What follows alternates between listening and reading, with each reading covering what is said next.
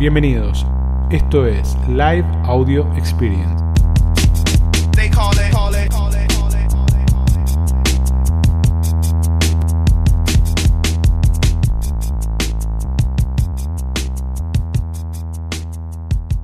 ¿Cómo están? Bueno, vamos a hablar un poquito de Google Ads. Vamos a hacer un caminito como siempre. Vamos a hacer un caminito. Bueno, e-commerce. El e-commerce viene creciendo a doble dígito, claramente, ¿no? Es un canal que cada vez crece más, crece más, crece más y crece y crece y crece. Brasil, a la cabeza. Bien, México después, Argentina, Colombia, Chile, Perú. Ese es el ranking de crecimiento en e-commerce. Bien, obviamente Brasil tiene otro enfoque y claramente van creciendo más rápido. ¿Por qué arrancamos de acá? ¿Por qué arrancamos de esta idea de- del crecimiento de e-commerce doble dígito?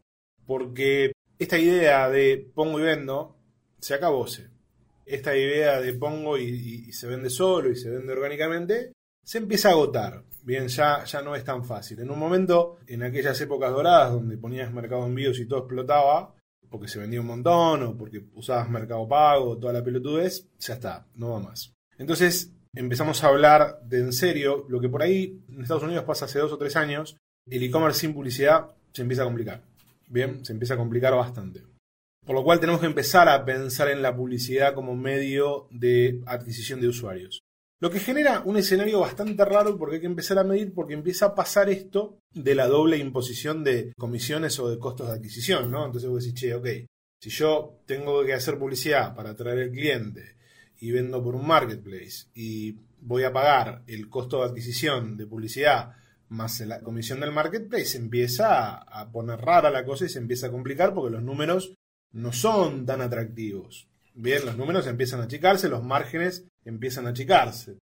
Por lo cual, lo primero que tenemos que empezar a pensar es, che, hay que empezar a pagar plata para adquirir clientes, hay que invertir en publicidad y tenemos que aprender de alguna manera a gestionar la publicidad, que ya no es tan fácil como antes tampoco, porque algo que pasaba antes era vos te metías en cualquier plataforma, configurabas un par de boludeces y arrancaba.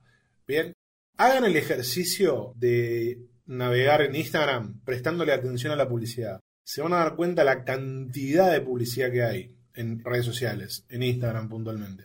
Eso hace que sea mucho más difícil aparecer o ganar o estar adelante de cualquier competencia. No, no es tan fácil. Pero de alguna manera, bueno, la publicidad no sirve.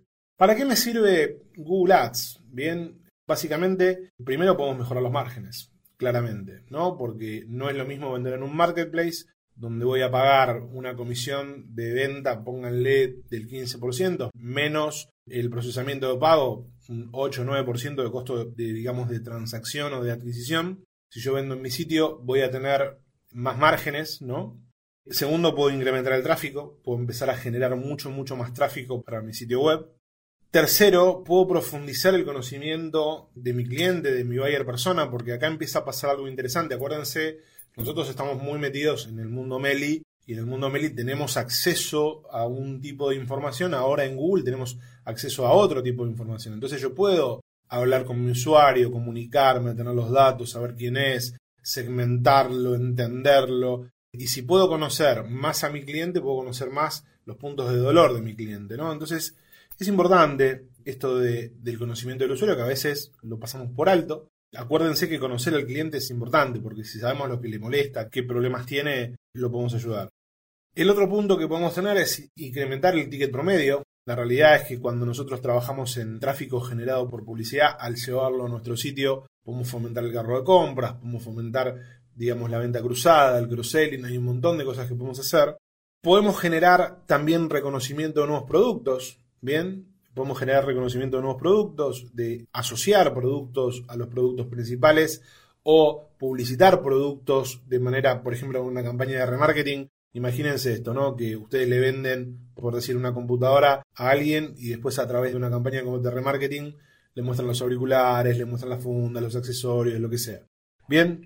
Y después, por otro lado, también nos permite impulsar productos que por ahí son de baja rotación y, y que la gente no busca tanto, pero se los puede encontrar. Entonces, básicamente, fíjense lo que puede hacer en grandes rasgos la publicidad afuera del Mercado Libre. Bien, acá Ariel dice, ese costo es, similar a ML. El costo de publicidad va a depender de muchos factores, va a depender de si sos muy bueno haciendo publicidad, vas a gastar mucho menos. Bien, si sos muy bueno haciendo publicidad. Si no sos bueno haciendo publicidad, vas a gastar muchísimo más. Bien, ¿por qué? Porque tenés que aprender a segmentar, tenés que crear creatividades atractivas, tenés que definir muy bien los intereses de tus clientes, tenés que armar, bueno, todas las cosas que vamos a hablar ahora para poder ordenarnos y para poder ser eficientes, ¿no?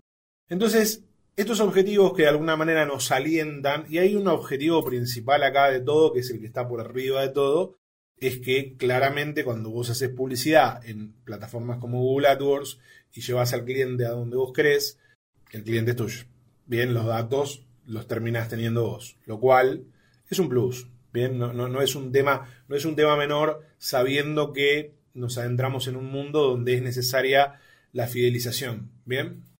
Bueno, ¿cuáles son los componentes que tenemos que tener para poder generar una campaña exitosa ¿no? en, Google? El primer componente que tenemos que tener es que tenemos que conocer a nuestro buyer persona. ¿Quién es nuestro buyer persona? Nuestro cliente. Lo tenemos que conocer. Bien, lo primero que tenemos que, digamos, el primer paso para una estrategia exitosa de publicidad es conocer a tu buyer persona. A diferencia, bien, a diferencia de plataformas como Mercado Libre, nosotros en Mercado Libre obviamente hacemos una publicación dirigida a quien creemos que le vamos a comunicar, pero de alguna manera es una segmentación reactiva, me cae lo que me cae, yo no puedo elegir qué consumidor o qué público va a ver mi publicación en Mercado Libre. Ahora, en AdWords sí, en Google sí, yo voy a elegir a quién le voy a vender y a quién le voy a comunicar. Bien, a partir de eso voy a hacer publicidad para atraer. Paro para, para aclararlo, ¿no? Acá dice Hamed, dice que lo mejor es contratar a una empresa de marketing, la verdad que no cobran tanto para los grandes ingresos. Sí, pero no. Bien, está bien que contrates a una empresa de marketing. No, no te digo que no. No te digo que no. Nosotros somos una consultora agencia, una agencia consultora. Pero créanme que son capacidades que tienen que desarrollar, o por lo menos tienen que, tienen que intentar desarrollar. ¿Por qué? Porque si no tienen capacidad de adquirir clientes, chicos, se les complica. Y aparte no todos están en el estadio de negocio de contratar a alguien y no todos tienen ganas de contratar a alguien. Así que es un poco para todos. Independientemente de que contraten o no, yo creo que es algo que pueden hacer. Bien. Bueno, el primer punto es entender quién es tu cliente. ¿Por qué? Porque tenés que comunicarle a alguien claramente, tenés que hablarle a alguien claramente y tenés que saber quién es para hablarle. ¿Bien? Es importante que puedan conocer a su cliente. Ese es el primer punto. ¿Por qué? Porque si ustedes no saben a quién están hablando, ¿qué le van a decir? Fundamental. ¿Bien? Si ustedes no saben a quién le están hablando, es muy difícil encontrar el mensaje para esa persona. Entonces el primer punto es decir, che, tratar de imaginárselo. ¿Quién es mi cliente? ¿Es Marta? ¿Es Pepe? ¿José? ¿Es esto? ¿Qué edad tiene? ¿En qué segmento está? ¿Cuánto quiere gastar? ¿Cuánto no quiere gastar? ¿Cuáles son los problemas que tiene? No, claramente no le podemos hablar a todo el mundo. Entonces tenemos que focalizarnos muy bien en entender quién es nuestro cliente. El segundo punto que vamos a tener que definir es entender bien cuál es el objetivo de la pauta que ustedes tienen. ¿Bien? ¿A qué llamamos objetivo? Che, quiero vender. Mariano, quiero vender. Sí, está perfecto. Está perfecto que vos quieras vender. Pero por ahí no querés generar la venta de una. Vamos a imaginarnos que soy una perfumería que quiere vender perfumes para el Día del Padre. Bueno, la campaña que voy a correr en el mes o las tres, las dos semanas anteriores al Día del Padre va a ser de venta. Ahí voy a buscar claramente performan, performan, performan para pegarle al cliente para que me compren. Ahora, las campañas que voy a correr dos meses antes, bien, dos meses antes, son de reconocimiento. Ahí no voy a buscar que me compren. ¿Por qué? Porque todavía no llegamos al Día del Padre. Entonces voy a crear, mi objetivo de campaña va a ser que la mayor cantidad de gente tenga conciencia de marca de mi negocio, por ejemplo. Bien, entonces es muy, muy, muy importante poder definir el objetivo de la pauta. ¿qué, ¿Qué objetivo de pauta voy a tener? ¿Dónde se produce? Recién no me acuerdo quién había puesto que estaba gastando mucho en publicidad. ¿Dónde se produce el mayor problema en el gasto publicitario? En la mala segmentación de presupuesto. ¿Qué quiere decir esto? Generalmente hay tres etapas del embudo. La parte de arriba, el top of the funnel, que es el tráfico frío.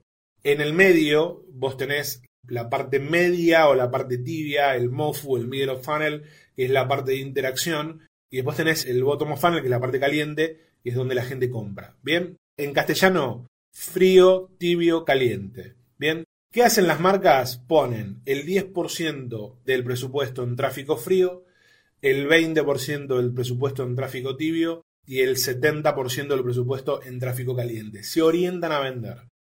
Esa inversión publicitaria, si vos la das vuelta, bien, si vos la das vuelta y vos pones el 60% en tráfico frío, el 20% en tráfico tibio y el 20% en tráfico caliente, vas a lograr muchas mayor conversión a un menor costo. ¿Por qué? Porque como todos los anunciantes van para el tráfico caliente, cuando inviertas en el tráfico frío, vas a pagar un clic mucho menor. Y ahora vas a ver cuáles son las herramientas para cada uno o cada tipo de tráfico. Pero la realidad es que de movida tenemos que saber cuáles son nuestros objetivos de pauta y cómo vamos a distribuir. Bien.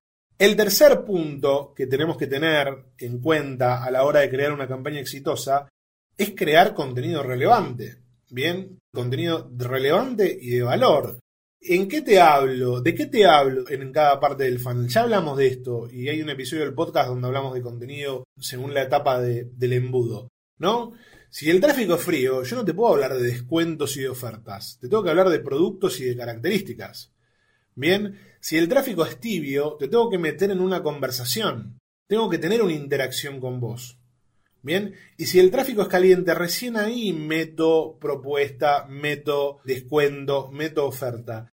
Pero si el contenido no es atractivo, si el producto no es atractivo, si la oferta no es atractivo, la publicidad lo único que hace es amplificar, chicos. Es así de simple. Y esto se van a cansar de escucharme decirlo, pero lo que apesta no son las plataformas, son las malas campañas. Bien, cuando uno configura una campaña como el orto, con estéticas o creatividades malas, con copies malos, con lo que sea. Bien, ese como punto de creación de contenido, que es muy importante tener un enfoque en creación de contenido de calidad y atractivo. Bien, el cuarto punto para que nuestra campaña sea exitosa tiene que ver con la experiencia del usuario. Bien, ¿cuál es el camino que va a seguir el usuario en el proceso de compra? La otra vez, en una plataforma, no voy a decir la plataforma para, para no quemarla, pero la realidad que hicimos un ejercicio en uno de los programas ejecutivos y cuando entramos a la plataforma a probar, a ver cuál era la diferencia, qué funcionaba, no funcionaba el carro de compras, ¿no?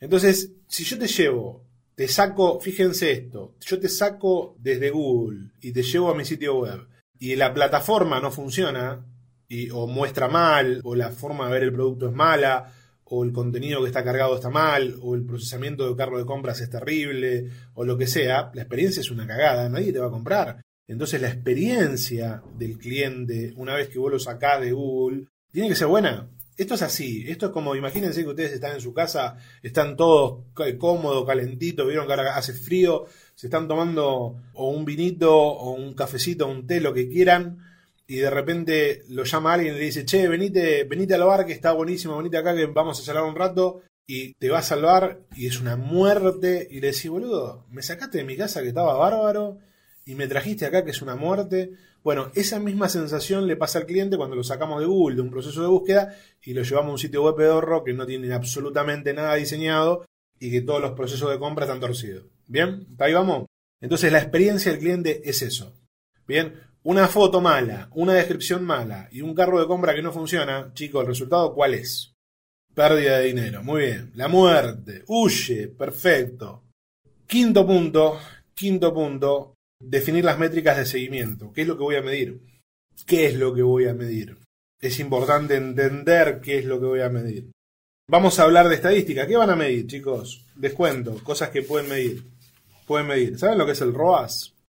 Es el retorno de la inversión sobre la venta, ¿no? Entonces, por ejemplo, ¿cuántas veces retorna la inversión en función de las ventas que ustedes hicieron? Entonces, si yo vendí 100, bien, si yo vendí 100 y invertí 10, van a tener un retorno de la inversión de 10. ¿Bien? ¿Hasta ahí vamos? Perfecto. Ese retorno de la inversión a ustedes les va a permitir, les va a permitir entender cuánto están generando con la inversión publicitaria. ¿Bien? En términos de venta. Pero a su vez lo tienen que cruzar con margen. ¿Con cuál es el margen que les deja su operación? ¿Por qué? Porque si el ROAS es positivo, pero el margen es muy chiquito, capaz que el ROAS, por más que sea positivo, el retorno de la inversión, por más que sea positivo, no es suficiente para que el negocio sea sustentable.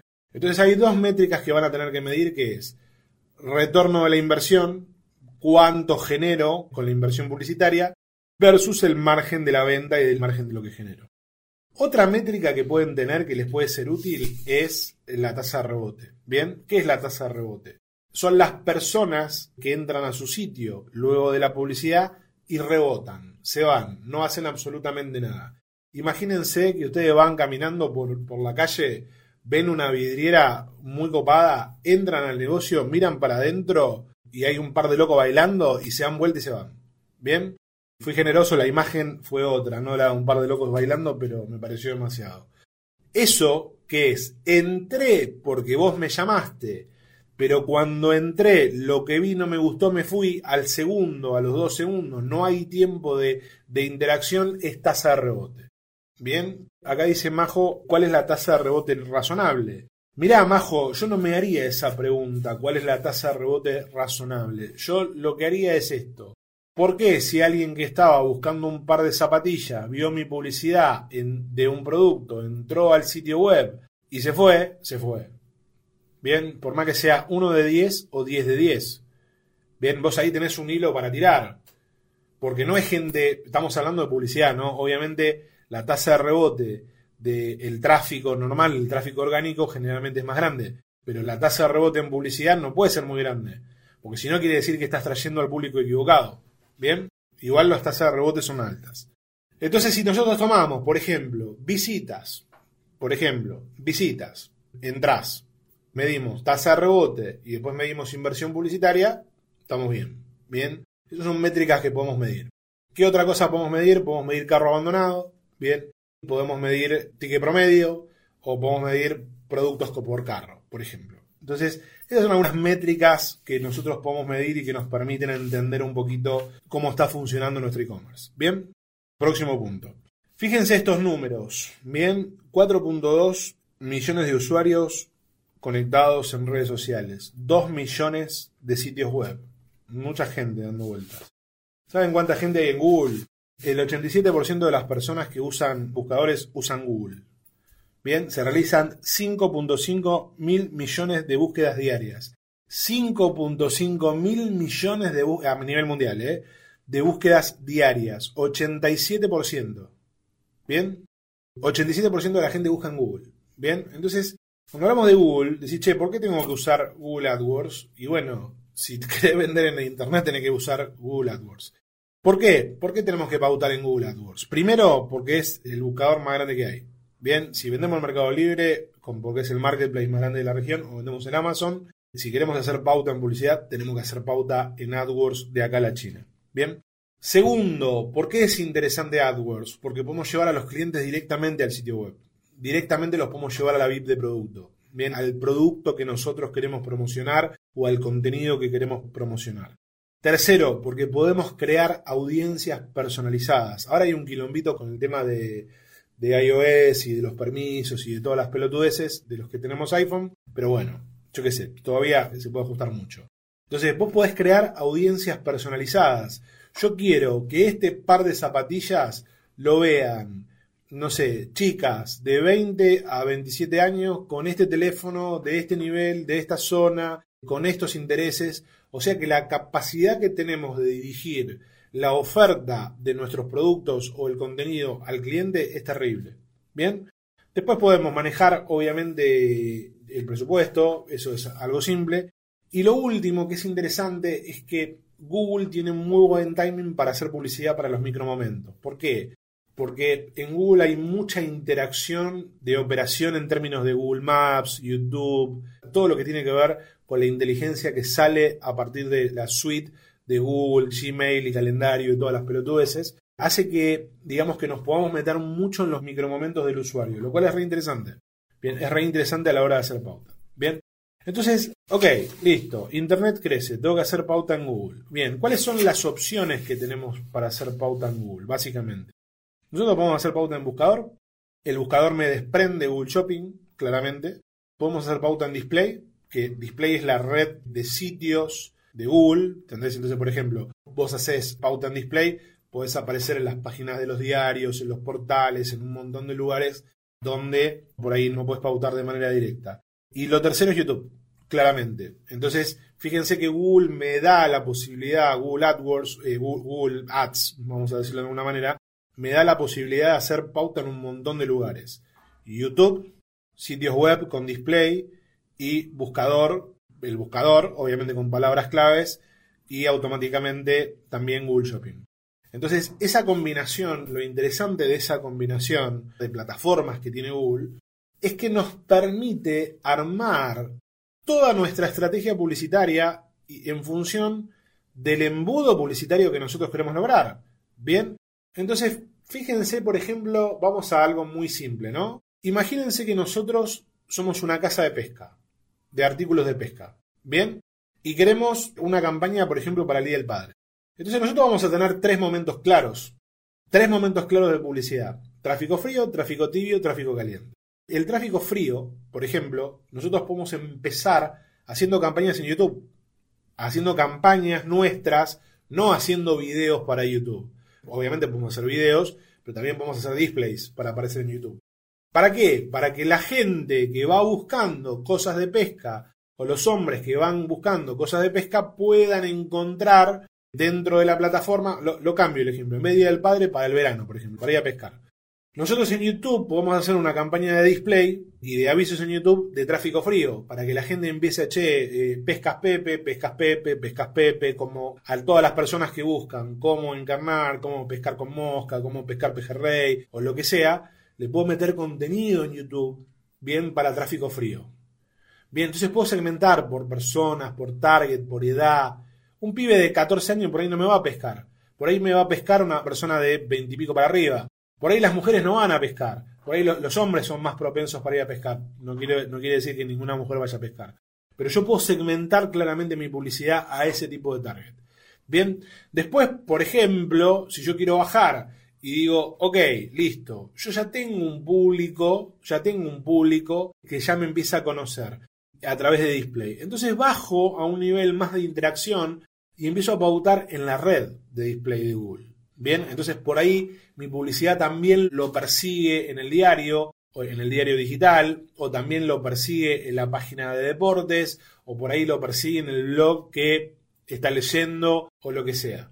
Bien, y al final, cuando quiero entrar a la parte de compra, ahí arranco con palabras claves de búsqueda, que es Google AdWords, cuando la persona busca directamente un producto, y después automáticamente en, Smart Shopping o Google Shopping.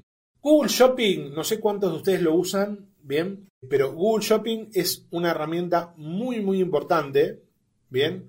Bueno, acá Calton me dice que no sabe qué es Google Shopping. Cuando ustedes buscan en Google y aparece al costadito los productos con precio, eso es Google Shopping. ¿Bien? Eso es Google Shopping. Google Shopping lo que hace es conectar Google Shopping con su sitio web y automáticamente te levanta, te levanta de tu sitio web los productos que vos tenés publicados.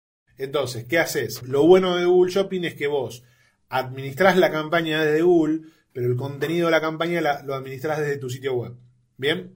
Bueno, ¿se entiende? Entonces, ¿Qué me permite Google Shopping? Me permite comunicar mis productos. Después tenemos Google Smart Shopping, que me permite elegir solamente los productos. Bueno, les cuento esto, acá le paso chivo que está bueno. La semana que viene arranco un taller de Mercado Shops que es para conectar todo. Es un taller exclusivo para los niveles iniciales básico básico. Que es para conectar todo, que si se anotan reciben el 100% de crédito publicitario por Mercado Libre.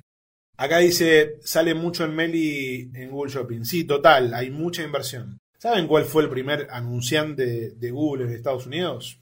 Amazon, el anunciante más grande de Google en Estados Unidos. O sea que claramente hay que hacer pauta.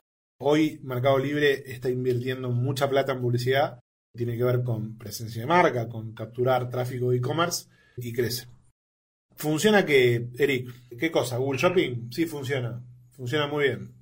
Todo el ecosistema de Google funciona muy bien. La realidad es que todo el ecosistema de Google funciona muy bien, pero fíjense que en realidad hacer publicidad en Google, en Google AdWords, se trata de elegir las palabras adecuadas, elegir el segmento adecuado, bien, y elegir los productos adecuados. Acá dice Bordeco no es muy caro Google. No, Bord no es caro. Es caro cuando lo que haces no tiene sentido. Bien. Y fíjense esto.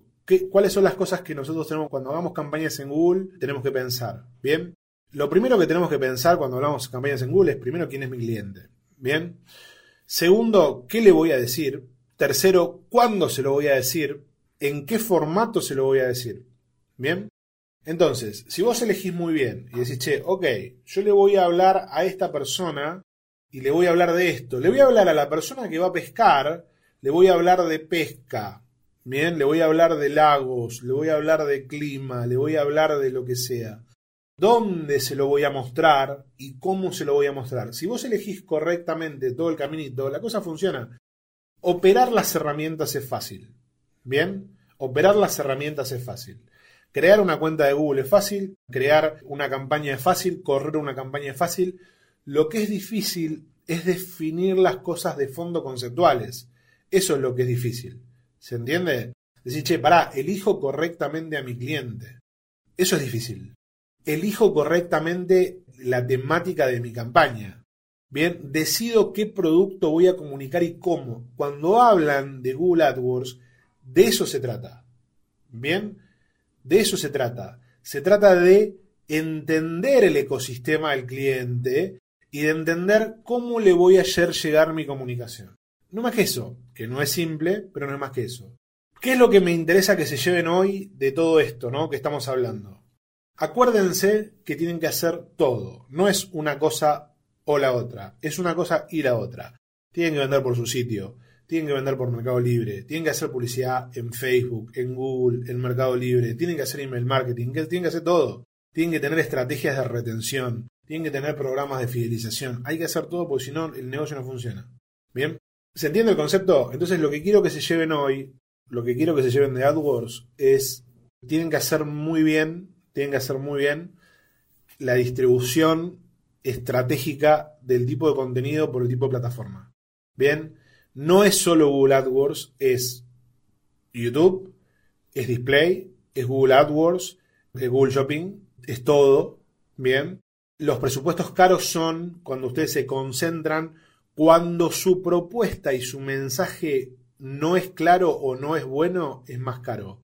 Cuando se concentran en el final del embudo, es más caro.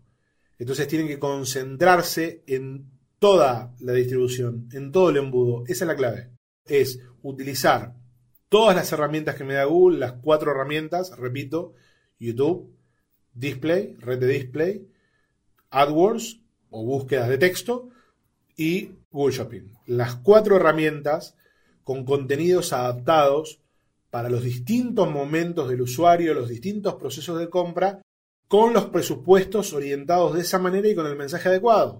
De esa manera se baja el costo publicitario. Si yo pongo 2 lucas, 10 lucas y pongo 3 pelotudeces, las quemo. Bien, tengan claro, así de claro, eh. pongo 2 lucas, 3 lucas, las quemo en un ratito. Tienen que pensar sus campañas. Bien, váyanse con eso. Váyanse con eso. Bueno, hasta acá llegamos. Espero que por lo menos acuérdense, acá no arreglamos nada, lo que traemos son más problemas. ¿Para qué? Para que les dispare la cabeza. Bien, lo que quiero es que le disparen ideas, que se cuestionen cosas, que mañana se levanten y arranquen y digan, che, a ver qué puedo hacer para generar una ventaja diferencial. ¿Qué puedo hacer para diferenciarme en mi competencia? ¿Qué puedo hacer para tener tres pasos adelante? Bien, váyanse con eso.